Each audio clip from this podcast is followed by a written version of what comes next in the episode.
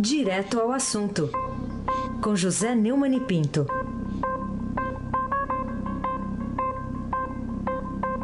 Neumani, bom dia. Bom dia, Heisen Abac, o craque. Bom dia, Carolina Ercolim, tintim por tintim. Bom dia. Bom dia, Almirante Nelson e o seu pedalinho. Bom dia, Diego Henrique de Carvalho. Bom dia, Moacir Biasi.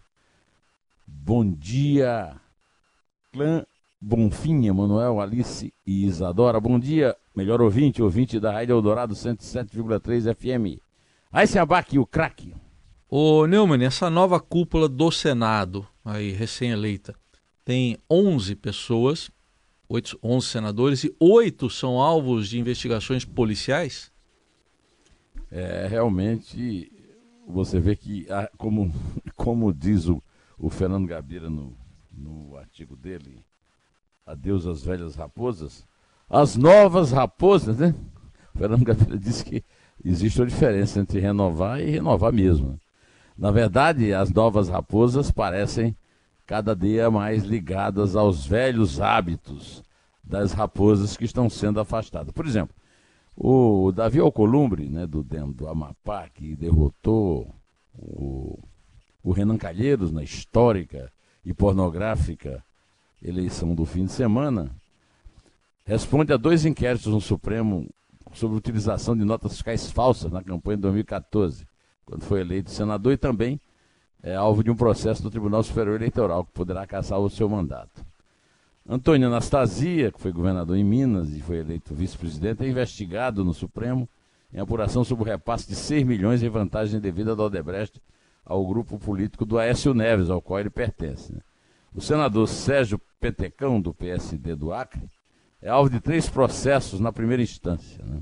Foi eleito o primeiro secretário do Senado. O segundo secretário é o senador Eduardo Gomes, do MDB de Tocantins, foi denunciado pelo Ministério Público Federal de ter feito pagamento de despesas da Câmara Municipal de Palmas com licitações fraudulentas. Desculpe. É, Flávio Bolsonaro foi eleito para comandar a terceira secretaria do Senado e é alvo de um inquérito que investiga a falsificação de documento público para fins eleitorais.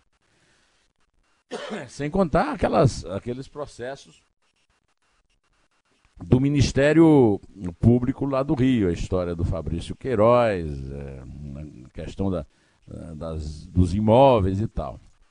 O senador Flávio Bolsonaro está longe de ser acima de qualquer suspeita.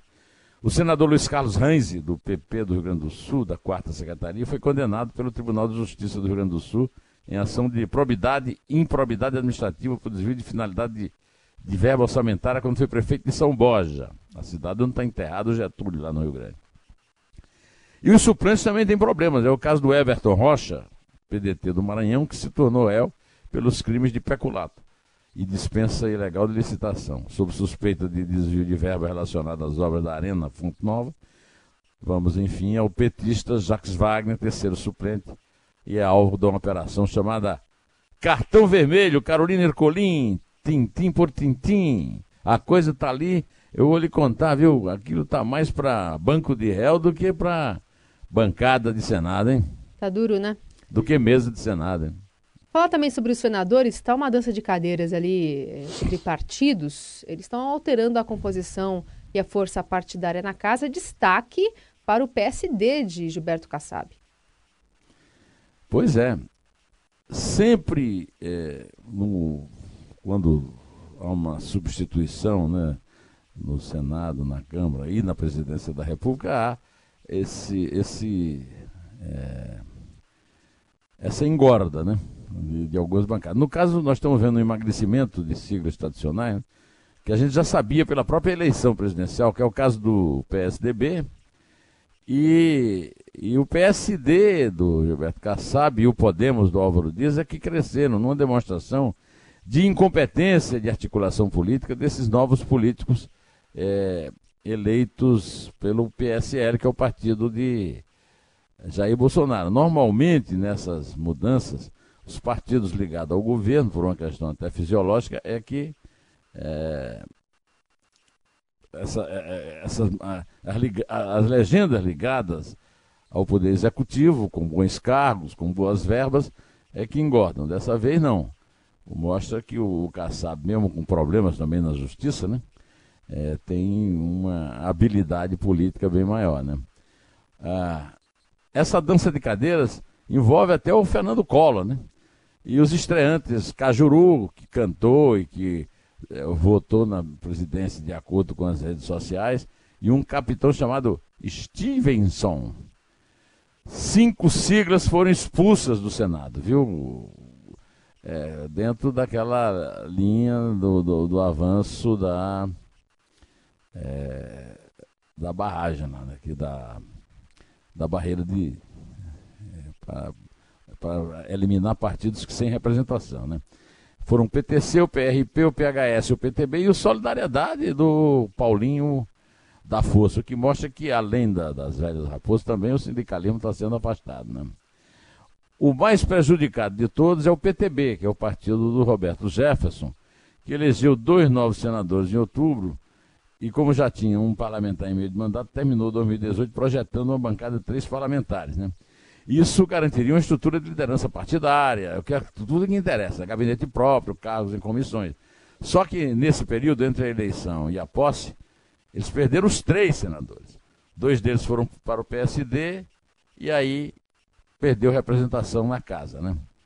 Segundo o broadcast político do Estadão, Roberto Jefferson, irritado, tentou até reverter as saídas, mas a irritação dele não resolve nada.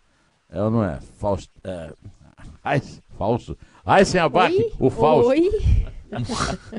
não, não, não ligo se é comparado ao Fausto Macedo, não. Se for isso. O, o... Não, e o Fausto, aquele que vendeu a alma ao diabo, rapaz, do, ah, do Gueto. É o, é o outro, né? É, ele não falou Macedo, ele só falou Fausto. É, eu, eu interpretei como é. um Macedo, que é. é. uma grande figura. Melhor assim. O, o Neumann... Nosso ídolo, nosso ídolo. É isso aí companheiro de jornadas aí na, na porta da Polícia Federal, naquele prédio que pegou fogo depois, né? O, o que pegou fogo lá, o Wilton Pereira de Wilton de Almeida, lá, enfim, lá no centro. É, lá no, no Largo do Paissandu. Largo do Paissandu.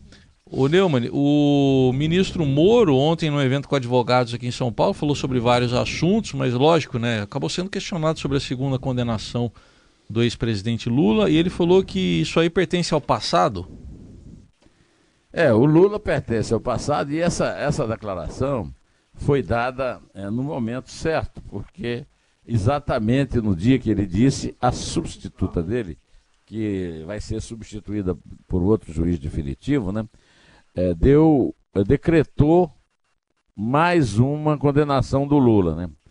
É, a, a respeito da nova condenação do Lula, e que a Gabriela Hart pôs o muro no passado, eu gostaria de ler para todos vocês o último parágrafo do, do editorial, mais 12 anos de cadeia. Né? O título certo seria 13, mas acho que o, o, o pessoal, na verdade, 12 anos e meio com mais 11 anos, são 25 anos, mas são 12 anos e meio, e, e 11 meses. Né? Diante desse monumento à corrupção chamado Petrolão, uma reforma modesta num sítio em Atibaia pode soar apenas pitoresco, mas serve para simbolizar a pequenez moral dos envolvidos. Encerra o editorial. Né? O, o Moro fez uma declaração interessante, além da do Lula. Ele disse que o Estado tem de reconhecer a existência das organizações criminosas. É, não reconhecer o problema é pior, nós estamos reconhecendo o problema e queremos mandar uma mensagem. Eu quero lembrar que o PCC prosperou muito enquanto o Alckmin e o seu secretário é, de Justiça, né, o Alexandre de Moraes, que agora é juiz do Supremo, teimavam em dizer que a, o PCC era uma invenção da imprensa. Né? O, o, o Moro lembrou também aos senhores empresários que Caixa 2 é crime, é trapaça. Não é tão grave quanto a corrupção, segundo ele, mas tem de ser criminalizado. E eu concordo em gênero, número e grau com o nosso ministro da Justiça, Sérgio Moro. Carolina Ercolim, tintim por tintim. Vamos falar sobre ele, o ex-presidenciável, né, ex-ministro Ciro Gomes. Ontem deu um, um, deu uma de Ciro ao falar com alguns estudantes é, e acabou sendo voiado num evento da Uni ele que repetiu uma fala do irmão dele dizendo isso aqui, ó. Olhe, o Lula tá preso, babaca. O Lula tá preso, babaca. O Lula tá preso, babaca.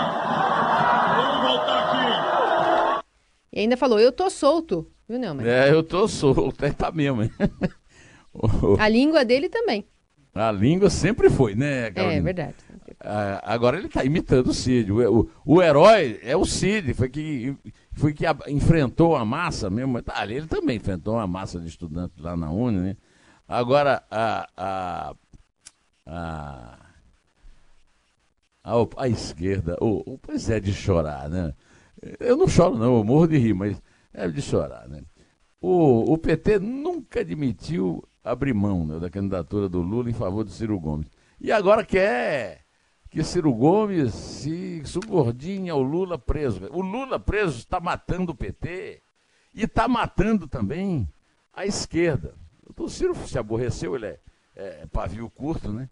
É, e criticou o PT por querer exercer a soberania da oposição. E os petistas não perdoam Ciro, porque o Ciro não apoiou claramente, né, oficialmente, o Fernando Haddad no segundo turno contra Jair Bolsonaro. O que eu não, não acredito que mudaria grande coisa, mas realmente ele não apoiou. E a esquerda não tem jeito.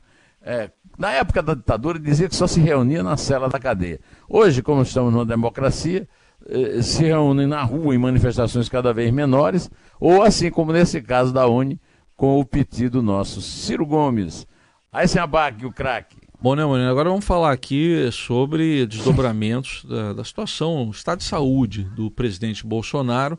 Ele voltou a ter febre e foi diagnosticado com pneumonia. Vamos ouvir o, o porta-voz, o general Rego Barros, falando a respeito do assunto. O excelentíssimo presidente da República, Jair Bolsonaro, permanece internado em unidade semi-intensiva do Hospital Israelita Albert Einstein. Apresentou ontem à noite episódio isolado de febre, sem outros sintomas associados. Foi submetido à tomografia de tórax e abdômen, que evidenciou boa evolução do quadro intestinal e imagem compatível com pneumonia. Bom, pneumonia é, é- é uma coisa que não, não é bom, não é agradável, não é uma coisa não é boa, mas é, é natural numa situação como essa. Eu quero dizer que o, o Jair Bolsonaro, ao contrário do pessoal da esquerda que eu acabei de criticar, é, vive apregoando em fake news, não está morrendo no hospital e esse, esse anúncio de pneumonia é o contrário, é sinal de que, inclusive foi, foi fotografado andando lá, né? Eh, o que mostra a falta de caráter e a falta de opções da chamada resistência de esquerda, que não está resistindo nem dentro dos seus próprios eh, domínios. Né?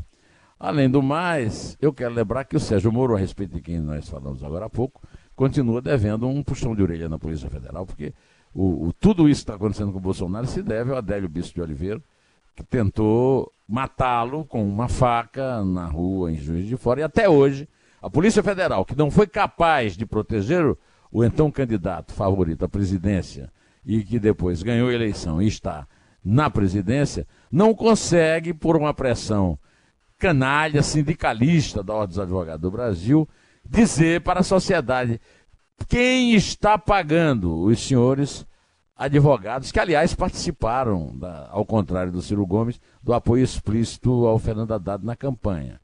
É realmente uma coisa é, a ser cobrada, porque o que, o que se exige da Polícia Federal é que cumpra o dever, e aquilo foi um crime político, político, não é um crime pessoal.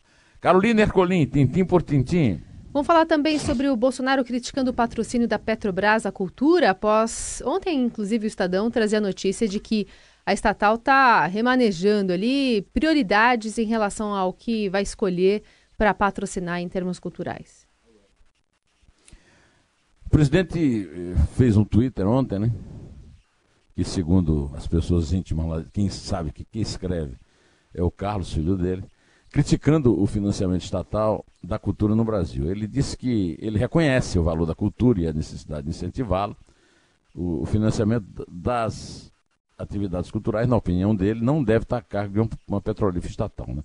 É, a soma dos patrocínios, segundo informou o, o Bolsonaro no seu Twitter, passa de 3 bilhões de reais. E por isso comunicou que estava determinando a reavaliação dos contratos. Né? Ele acha que o Estado tem maiores prioridades, e tem mesmo, e não é o caso da Petrobras. O PT quase, o PT e o MDB, com auxílio do PSDB, quase levaram a Petrobras à falência. E, desse, e dessa falência, eu até conto isso no Estadão Notícias, está no ar desde seis horas no portal do Estadão. E tudo isso sob o reino de um tal de é, Santa Rosa, Cláudio Santa Rosa, ligado ao Lula e ao Luiz Marinho. Uma figura que mandou e desmandou na Petrobras, no Cinema Nacional e no Teatro Nacional, financiando tudo. E mais, o Palocci, na sua delação, já disse que o Santa Rosa era responsável por uma popina de 3% da publicidade da Petrobras. Só isso já mostra que a atitude do, do, do Bolsonaro é correta. Para completar, ele deveria nomear o Ipojuca Pontes, secretário de Cultura, Aí o Projuca acabava com a Embrafilme, como ele já fez no governo Collor. Mas aí precisa ser mais macho, né? Mais macho que eu digo, não no sentido machista, não, viu, Carolina? Mais forte, mais duro, mais rijo. Parece que não, é bem a, a, o governo que a, anunciou a extinção da EBC vai mantê-la. Realmente, Raíssen Abac, o craque. Bom, Neumann, falando lá da, da Vale, tragédia da Vale em Brumadinho, o número de mortos chega a 157. Há pouco a gente noticiou aqui, Carol trouxe a notícia da a determinação para a retirada de moradores lá de Barão de Cocais, também perto de Belo Horizonte, onde tem uma barragem da Vale. É, eu ouvi a notícia que a, a Carol deu e realmente né, o, o episódio de Barão de Cocais pelo menos evitou que o Barão de Cocais fosse invadido pela lama. Mas você já pensou essas populações saindo e entrando? Quer dizer, a, a Justiça determinou ontem que a Vale é, restituiu ao Estado 13 milhões e meio de reais. Olha, isso é um troco de esmola, né? A Vale teve 70 bilhões de prejuízo, que é o que foi gasto com as buscas em Brumadinho, depois do, do rompimento da barragem do Córrego de Feijão, né? É, o, o foi anunciado também eh, um aumento no número de mortes, né? Hoje, esse número de mortes certamente vai chegar a 300, a, muito, a zero esperança praticamente de que sejam encontrados. E, e eu volto a citar o Gabeira, porque eu acho que no meio do artigo do Gabeira tem um, é, tem um, um parágrafo que é o que eu tenho cobrado muito aqui dos nossos políticos, né, Heisen? Segundo o Gabeira, a Vale decidiu fechar as barragens que têm o mesmo modelo de construção das de Mariana e de Brumadinho. Está fechando por conta própria. Se o desastre de Mariana tivesse inspirado os parlamentares, elas deveriam ter sido proibidas no Brasil, como já são em algum, alguns outros países. Carolina Ercolim, tintim por tintim. Bom, vamos falar então agora, para terminar, sobre o coronel José Vicente, que está aplaudindo o pacote de Moro. Também disse que Bolsonaro levou a segurança, ou levou a segurança à prioridade, como nenhum fez antes. Essa é a, é a fala dele na entrevista que ele deu para você, para o blog do Neumann? É, você sempre bondosamente faz o meu merchandisingzinho, né? É, eu faço semanalmente nos últimos dias úteis da semana, uma entrevista. Né? A entrevista dessa semana é com o coronel Zé Vicente da Silva Filho, ele é, foi secretário nacional de segurança no governo Fernando Henrique, depois de ter assessorado Mário Covas na campanha para o governo de São Paulo e o próprio Fernando Henrique para a presidência da República. Hoje ele tem uma empresa de consultoria de segurança e atende a clientes como, por exemplo, o Banco Mundial, o Instituto Fernando Bordelli, e ele, na entrevista que me deu, que está publicada no blog do Neumann, é, com fotos, com áudios e com vídeos do coronel em outros programas, né, ele aplaude, como você disse, a, o programa do Moro e diz que o Bolsonaro fez pela segurança pública ao alçá-la a condição de prioridade de governo, algo que nunca foi feito antes. E ele é, aplaude isso, mas lembra que para que isso seja realmente é, tenha consequência na vida real, diminua a violência, é preciso que as polícias melhorem muito o seu desempenho, porque o, o plano do muro depende muito da polícia. E, e, e como lembrou o Marco Aurélio Mello, né, o espírito de porco do Supremo, a lei não resolve problema de violência. Né? Agora, se não tiver a lei, não. Aliás, por falar em. Não, também não se combate a violência nem a corrupção. Por falar em violência, é, em Supremo, o, o antagonista está dando aí que o Gilmar Mendes, outro ministro do Supremo, e a sua mulher Guiomar estão sendo alvo de, desde maio do, do ano passado, de uma investigação do fisco, da Receita Federal.